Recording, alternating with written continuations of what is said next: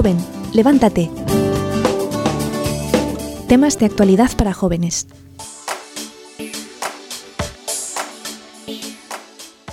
comenzando que, que, vamos a compartir con ustedes pues su historia y un poco de sus cosas, pues va muy de la mano, ¿ah? Y pues es el hecho de amar en el servicio. Y es así como San José de Cupertino pues también se presenta con nosotros.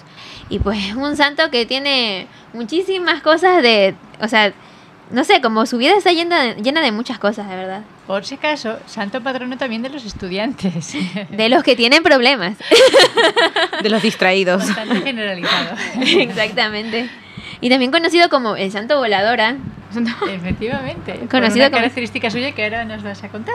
Exactamente, hermana. Y es que, pues, San José de Cupertino eh, tenía, pues, en su sencillez, como una gracia muy especial del Señor de que todo lo inflamaba, o sea, todo era como que lo llevaba literalmente a elevarse. y entonces, claro, escuchar el nombre de Dios, escuchar el nombre de nuestra madre, como, no sé, como todas esas cosas hacían que, que, su alma se pusiera en total presencia del Señor. Y yo creo que eso nos debería, pues, también interrogar a todos, así como nosotros estamos viviendo, pues, nuestra oración continua. Ajá. Pero yo creo que, pues, hay que ver desde el inicio cómo comenzó San José de Cupertino, porque no toda la vida fue así. Claro que no. San José de Cupertino realmente era un fraile franciscano. Él nació el 17 de junio, pero hace uh, muchísimo tiempo. ¿Qué año piensas? 1600 o qué tal? 1603, la verdad. San José de Cupertino, o sea, tenía la característica de ser un sal, de ser un santo, como ya dijo Génesis, que volaba, que entraba, realmente lo que él tenía era esto, estas experiencias místicas que se llaman éxtasis, ¿verdad? Y levitaciones. Y levitaciones también. Realmente su vida en un principio no era bastante ordinaria y de hecho en su común en su diario vivir le decían que era un bueno para nada. Y lo que caracteriza a San José de Cupertino era que cuando era muy pequeño él tenía también este, una, un temperamento bastante fuerte. Y aparte de que no podía hacer muy bien las cosas, también él tenía el deseo de querer ser un, eh, un hermano, un religioso. Y para esto se va al convento de los capuchinos y le dejan servirle, servir a, lo, a, los hermanos dentro del convento como un hermano lego, es decir, como un hermano que ayuda a los demás en las labores. Pero resultaba que cuando él le mandaban a hacer algún encargo, le mandaban a poner la mesa, se le caían los platos, se olvidaba lo que tenía que hacer, ya no parecía, o sea, cuenta la historia también que parecía que él andaba en, en otra situación, como que andaba volando prácticamente. o sea, su cabeza. En ese tiempo todavía no tenía los éxtasis. Entonces a él lo echan de ese convento porque no, no podía ayudar como, como debería haber ayudado. En, y luego regresa a casa de, de su madre y su madre pide a un familiar de ella, que era un franciscano, que lo aceptaran en dicho convento y lo aceptaron como un obrero. Y él empieza a trabajar y pues de manera sorpresiva para todos, para su madre, para los frailes, para hasta para él mismo, era él empezó a cambiar y empezó a ser una persona muy servicial, ayudaba mucho y aparte con su humildad y la amabilidad que él tenía, que lo caracterizaba a él, eh, se empezó a ganar prontamente el aprecio de todos los franciscanos que estaban allí. Y bueno, su vida transcurre a con un amor muy grande a la Virgen, tiene una devoción muy grande a la Virgen de la Grotela. O sea, cuando él, cuando él todavía estaba en su proceso de cambio de ser un hermano que no era muy habilidoso a un hermano que era bastante capaz para hacer ciertas cosas, él eh, se encomendaba mucho a la Virgen y la, la, llamaba de una manera muy especial también a, la, a la Virgen. Datos curiosos de San José de Cupertino, cuando él ya era franciscano, del convento al menor, ¿verdad? Sí, cuando él ya era franciscano, él, que él pudo hacer muchos milagros a través, o sea, porque, por ejemplo, en una Eucaristía es muy curioso, porque él tenía que, ya había consagrado la forma y tenía que partirla, y no podía partirla, y justamente había ahí un personaje de la realeza, que era luterano, y se dio cuenta de que el, eh, de que fra, de que el fraile no podía partir la, la, forma consagrada y entonces el fraile se eleva en el cielo en éxtasis y vuelve a bajar y estaba llorando porque no podía partir la forma entonces cuando ya logra partirla y él, esta, este personaje le pregunta por qué no había podido partirlo antes. Él explicaba que era porque muchas personas que habían asistido a esa misa tenían el corazón muy duro, entonces no podía partir la forma. Eso le valió a, esta persona, a este personaje y a esas dos personas que también le acompañaban a él a convertirse, o sea, dejó de ser luterano para ser, una, para ser católico. Eso y muchas otras historias más sobre San José de Cupertino, sobre los éxtasis, sobre su amor hacia el Señor. O sea, él solamente, recuerdo también una anécdota de que era el Día del Buen Pastor y él se puso se echó un cordero al, al, al, hombro. para recordar. No solo se echó, se echó el cordero al hombro y de pronto se acordó del buen pastor y oh, el buen pastor y se elevó. Pobre cordero asustado por los aires cordero volador también. También otra en otra ocasión eh, el embajador de España si no recuerdo con su esposa lo fueron a visitar y él fue corriendo porque era muy obediente cuando tenía que hacer las cosas. Fue corriendo a, atenderlos y en eso que los va a atender se da cuenta que hay una imagen de la Virgen en una torre, en la torre más alta. Entonces la ve y grita, hace un gritito, no sé qué grito era. Y, oh", y ¡pum! se elevó así. y, los se otros acabó la visita. y luego de eso bajó así humildemente y dice, uy, perdónenme por estos mareos, y se va corriendo, y nunca más bajó, o sea, los dejó a los otros ahí, porque no quería, o sea, le daba mucha vergüenza, o sea, era tan humilde que él decía, a ver, esto, perdónenme por estos mareos que me dan momentáneamente, pero no era ningún mareo, era un éxtasis que el Señor le estaba permitiendo, una levitación que el Señor le estaba permitiendo tener por, por la humildad y todo lo que el Señor quería hacer con él. Tenemos aquí una experta, ¿no? San José de Cupertino. Fue de hecho mi primero. Amigo Santito. ¿En serio? ¿Fue el primer libro que leíste de Santos? Sí, mi primer libro. Y lo aconsejas, lo aconsejas. Uy, genial, genial, de verdad. Para los problemas, cuando una persona tiene problemas en los exámenes, ah. preciso, verdad, preciso. Yo creo que alguna vez le pedí a San José de Cupertino, porque eso también es súper curioso, porque él estaba, o sea, él no tenía, ¿por qué lo llaman así? El, el santo de los, eh, los estudiantes con problemas. Y es porque él cuando iba a ser ordenado sacerdote tenía que estudiar. Y en eso que estaba estudiando pues no no no, no retenía no, tenía no, o sea no podía porque no era su, su habilidad. Entonces va el obispo y los empieza a a interrogar a interrogar a todos los que iban a ser ordenados sacerdotes. Y 10 de ellos lo dicen tan bien pero tan genial el examen que se quedó el obispo impresionado y dijo, no, todos están preparados. Y justo le tocaba a San José. O sea, San José se ordenó por lo, lo, que los hermanos podían hacer, pero no era por mérito propio. Entonces ahí él se daba cuenta y siempre alababa a Dios por eso. Porque él se daba cuenta que por él mismo no podía hacer las cosas, pero que con Dios lo podía hacer todo. Y pasó de ser el santo bueno para nada a ser el santo bueno para bueno, Dios. para todos. y para Dios. Pues sí que impresiona, ¿no? Que que efectivamente fuera un hombre con tan poco talento humano. Sí, la verdad.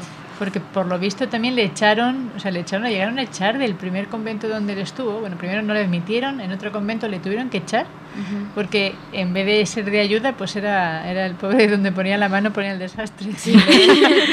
Entonces, como y lo que dices también, ¿no? Lo que le costó a él eh, pasar los exámenes. Yo, la anécdota que yo recuerdo es que solo consiguió memorizar una frase del Evangelio. Me parece que, sea bendito sea el fruto de tu, vientre, Jesús. ¿Y qué le van a preguntar si no qué dice el versículo eh, de Lucas tal y cual y cual? Justo era ese y él claro, lo repite porque es lo único que sabe y entonces atina, pero clarísimamente por voluntad de Dios, ¿no? Porque es que no podía retener otra cosa ni tampoco podía estar atento a nada porque efectivamente su espíritu está en otra parte y aparte era un hombre muy poco dotado. Hay que es muy bonito pensar que los santos no es que haya un prototipo de santo y son todos guapos, bien peinados y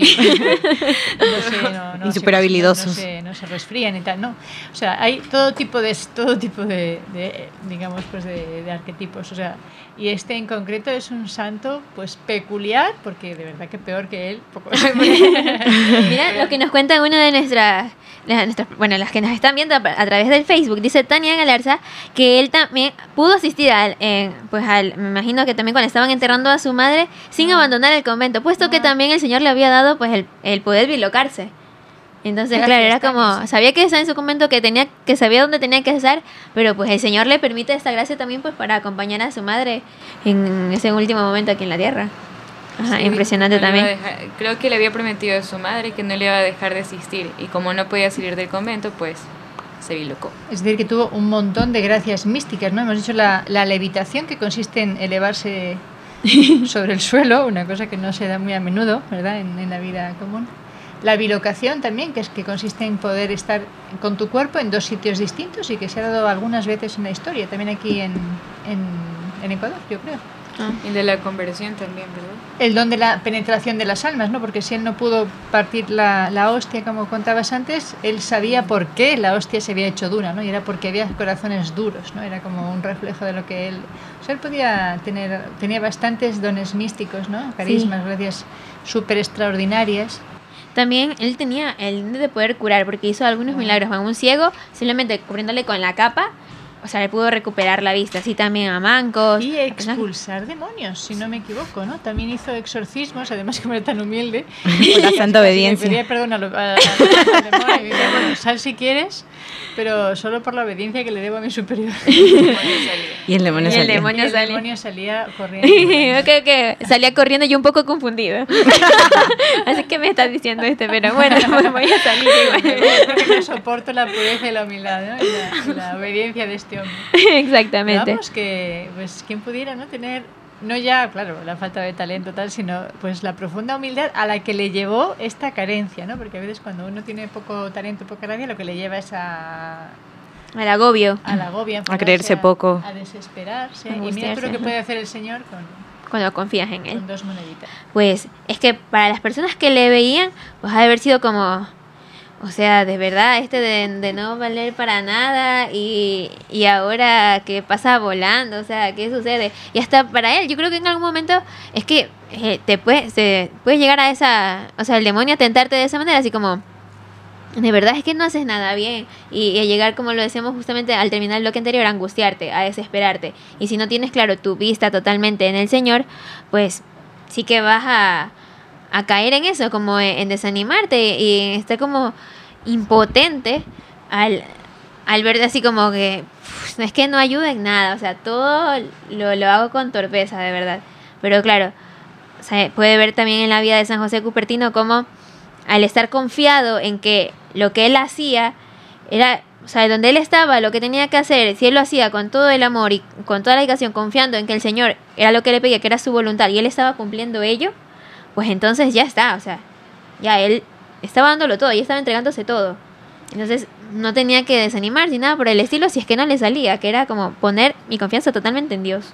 Yo también veo como algo que me, que me hace pensar, ¿no? Porque es verdad que, que él no se desanima, pero es que tampoco como se, como se achica, ¿verdad? No se, no se encoge, no se amilana, sino que le dicen que tiene que estudiar para ser sacerdote y es una cosa, digamos, evidentemente imposible, ¿no? Él tiene que aprender un idioma nuevo, que es el latín, el pobre, tiene que aprender de memoria, porque todos los seminaristas aprendían todo de memoria, o sea, prácticamente Uf. la Biblia, todo, tenían que aprender la Biblia entera, el, el Evangelio, o sea, era una cosa tremenda, ¿no? Es una cosa evidentemente por encima de sus posibilidades, y sin embargo él no se amilana, o sea, no calcula, digamos, el éxito a partir de sus eh, carencias, sino de el poder de Dios manifestado en la, en la obediencia. ¿no?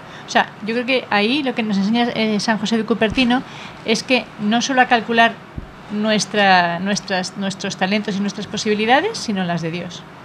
Porque si este hombre llega a ser sacerdote no es por su capacidad, sino por la voluntad de Dios, por el poder de Dios.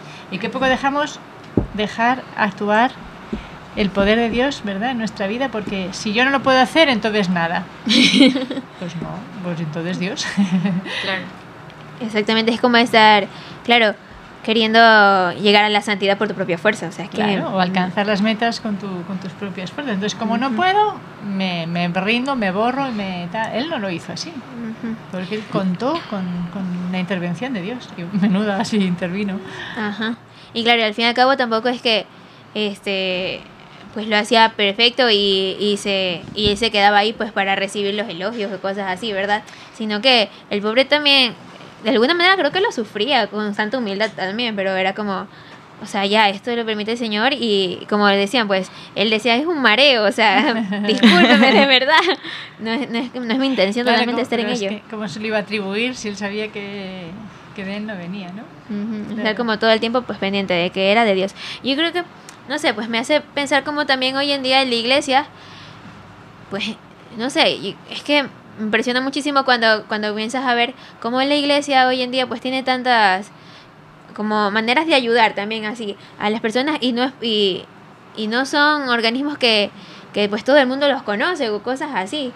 Por ejemplo, eh, como tantas personas, tantos católicos se han unido con iniciativas pues eh, en parroquias para poder ayudar a, o sea, dar de comer a las personas o ayudarles a construir una casa.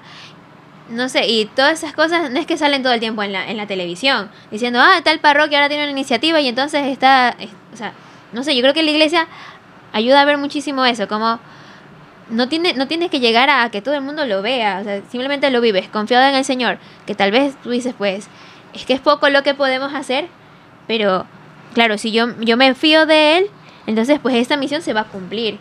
Y, y yo, pobre, o sea, pobre siervo, inútil siervo, que hace simplemente lo que el Señor le ha pedido y ya está.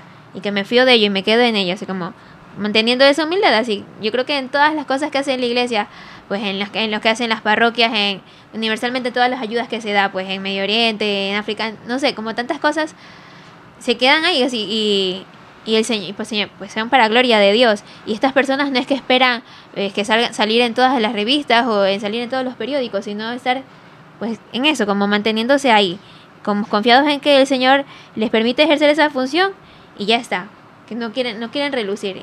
Y a mí me impresiona muchísimo eso, o sea, como en esa, en esa parte de la humildad. Es que la humildad tiene como tantas características, tantas caras de tantos lados que hay que, hay que sacarlas de verdad y ponerla en práctica. Porque justamente cuando estaba, cuando estaba viendo un poco el tema, había una frase que a mí me, me, me gustó muchísimo. Dice, qué bonito aspirar a ser el sobre que se tira cuando se lee una carta. O la aguja que deja el hilo y desaparece una vez que ha terminado su misión. El Señor nos invita a decir, somos unos siervos inútiles y no hemos hecho nada, no hemos hecho más que lo que teníamos que hacer. Entonces, en la vida de San José Cupertino también, pues al inicio, al estar como, no sé, como ver, en el ejercicio de hacer esto todo el tiempo, pues sí que llega a un momento en el que, claro, o sea, ya todo lo demás ya se ve totalmente la gloria de Dios y no su acción. No es que su esfuerzo, no es su, no son sus habilidades, como decían, sino pues nada, nada más que Dios, lo que Él quiere obrar a través de San José Cupertino. Yo, para mí, la iglesia, la mayor parte, está construida, está hecha así, ¿no? Cuánta- Cuántas personas que han servido, sacerdotes, por no hablar, por ejemplo, de los contemplativos, ¿no? Que tú Uf. jamás los verás. Y sin Exactamente. embargo, cuántas, cuantísimas gracias de conversión y, de, y de, de- de tantas cosas de fidelidad, pues se deben a su oración, a su oblación y no se les ve nada. Es como, como cimiento, ¿no? O sea, que es lo que en realidad eh, sostiene un edificio en la altura, pues que tenga unas columnas bien, eh, bien arraigadas en el suelo y bien escondidas, ¿no? La raíz. Y pienso que en las obras en la iglesia, ahora mismo estoy pensando en una, en una eh, televisión, una televi- la EWTN, que se llama, Uf, ya. que empezó en Estados Unidos y se emite pues, en todo el mundo ahora mismo ya, claro, con, con esta cosa bien la internet. Y está eh, creada por una monja de clausura. Una Madre Angélica. La Madre Angélica. En un convento, una clarisa que realmente se dedican a la adoración y a, y a las labores de, de coser cosas para la iglesia, etcétera, cosas de liturgia.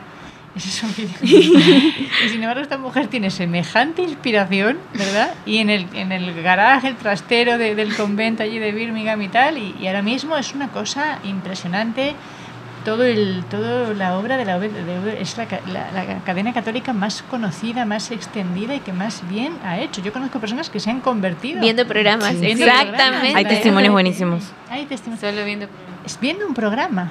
Pero claro, eso no es el programa, eso es la oración que tiene detrás, o sea, sencillamente que es lo que Dios ha querido. Y esta mujer no ha dicho, pero bueno, como yo que soy una monja de clausura que tiene que ver, mejor coge un laico que además haya hecho la carrera, que además tenga fondos, que además tenga amigos, que además tenga medios. Contactos. Que tenga otra vocación. impresionante, pero es- o sea, de verdad que los ejemplos son, ¿verdad? Y también pues pienso en la Virgen María. Es curioso cómo as- después de Pentecostés, que aparece, después es que se desaparece total. Aparecen otras mujeres, que si Priscila, que si Lidia, que si tal, y- pero la Virgen María ni una palabra más sobre ella. Y sin embargo, fíjate, madre de todos los hombres, madre de la iglesia, madre de los apóstoles, madre de... de- claro. Y Todos sin los santos. ella está- o sea, que es, Letanías. es es, es pues eh, lo que Dios quiere hacer, ¿no? Para, para mostrar que las grandes obras, las obras más grandes, las realiza Él. Porque claro, si cogiera personas apropiadas, adaptadas y capacitadas, pues entonces parecería una obra humana, pero hay obras que el Señor quiere poner su sello indiscutible y para eso tiene que elegir a los inútiles. Exactamente. Entonces también me acordaba de que el Señor no elige a los capacitados, sino que capacita a sus escogidos. Ahora me estoy acordando de otro ejemplo, la, la que fue secretaria y enfermera de, de Santa de la Santa Teresa de Ávila, que escribió tantísimo, fue la beata Ana de San Bartolomé, que jamás fue a la escuela y por tanto no sabía, sabía escribir. Solo ese pequeño detalle. Secretaria. Y ella aprendió a escribir pues porque le dijo a la Madre Teresa ponte a escribir y pues, curiosísimo. Santa Catalina de Siena, que también escribió obras impresionantes en un italiano buenísimo y otra mujer que era analfabeta totalmente. Bueno, la fundadora de tu escuelita. Ah, la Madre Cándida de Jesús. La madre cándida, ¿eh? Si Ay, ves. no te puedes olvidar de ella. no me voy a olvidar nunca desde que me dijiste que es la fundadora de tu escuelita. sí. La santa, va. Sí, sí, sí, también igual. Fundó una escuela y ella misma nunca había ido a la... No, no, No había ido nunca No a la había había ido a la escuela. la pobre o habría ido... No sabía leer ni escribir y sin embargo el Señor le confía semejante obra. Comenzar las escuelas. Sí. Lo cual no excusa a los estudiantes de estudiar, que ya estoy viendo yo a los niños. Voy a preguntar si han escuchado el programa y me van a contestar que, que hacen más los tontos. A ver, no, no se supone. Hemos dicho que la humildad es como el cimiento de una casa. Y he aquí una persona que ha terminado la carrera de arquitectura, ¿no? Entonces yo me pongo a pensar. Inspirado. y me he inspirado. claro, porque, pues, si, claro, si lo vemos eso, como el cimiento, como de donde tiene que, que todo, pues yo tengo que, pues, hacer bien estos cimientos para construir, ¿verdad? Yo estoy construyendo como mi morada en el cielo, entonces yo tengo que ahorita plantármelo bien. Y también me acordaba mucho de una frase que me dijo alguna vez una hermana, en que ningún humilde está en el infierno. Ningún humilde. Entonces, si yo me pongo a practicar la humildad, pues estaré construyendo bien mis cimientos y el Y infierno cielo. y yo estaremos bastante lejos. Entonces, Como Dios manda. entonces, pues yo tengo que ponerme ya manos a la obra. Y para ello, pues vamos a comentar, pues porque es que de verdad el tema de la humildad es Es fundamental. es fundamental y tiene muchas cosas como de dónde ver, de dónde yo tengo que de verdad Claro, pues, es que comenzar a aplicarlo. volviendo a lo del tema de la edificación, como uno quiere edificar el, lo exterior, ¿no? Lo que se ve, se aprecia, se reconoce y entonces eso se cae ante cualquier Claro, temblor, terremoto. Ajá. de temblores en este momento. pero- claro. Ajá, entonces, pues hay que- por lo importante, de verdad, por lo, por lo que le va a dar consistencia a todo lo demás Por que lo le que podamos, con lo que queramos adornar nuestra vida, pues nuestras buenas obras, así como que, ah, si, si hice esto, si hice lo acá, no, primero vamos con lo importante, que es el sustento, el cimiento. Y pues para ello, tenemos unos pasos aquí, de verdad, como unas recomendaciones. Como primer punto, sería pues procurar descubrir lo mejor de cada uno. Pero claro, desde pues cómo el Señor me ve. Entonces, yo puedo, en este caso, pues eh, reconocer, andar en verdad, lo dice Santa Teresa, pues implica también pues reconocer, a ver, el Señor me ha dado esto, estas son mis virtudes, esto es lo que, lo que el Señor me ha dado, ¿verdad? Entonces, ¿cómo yo puedo, este, pues ayudar de esa manera a otras personas? Pero también es muy importante verlo en los demás. Entonces, en la no solo estoy yo, sino en los demás. ¿Cómo descubrir lo mejor de los demás? Y eso a veces nos cuesta porque tenemos un ojo bastante crítico. Como que siempre está viendo, como que ve, fulano. A la defensiva. Ah, un poquito así. Entonces, es que todo esto siempre como que nos lleva a reconocer que Dios es, lo, es el que hace todas las cosas buenas en nosotros. Yo creo que al momento de ver, pues, eh, el- la, la creación, pues al ver tal cual, que el Señor hizo todo muy bueno y que por el pecado que viene de nosotros es donde sale lo malo, entonces, al ver todas, todas las cosas buenas que, que salen de la persona, es que netamente tú dices, esto tiene que venir de Dios. El yo poder eh, consolar a un abuelo, el poder ayudar a una niña que, que no tiene padres, o sea, como todo, todas estas cosas, el- la humildad en sí viene de Dios, o sea, como es el Señor que, que Él ya está en nosotros y Él se quiere manifestar nada más. Entonces, no tengo yo nada en mis manos, yo por, eh, o sea, por eh, lo, lo único que puedo hacer es porque el Señor lo permite nada más, no es que venga de mí.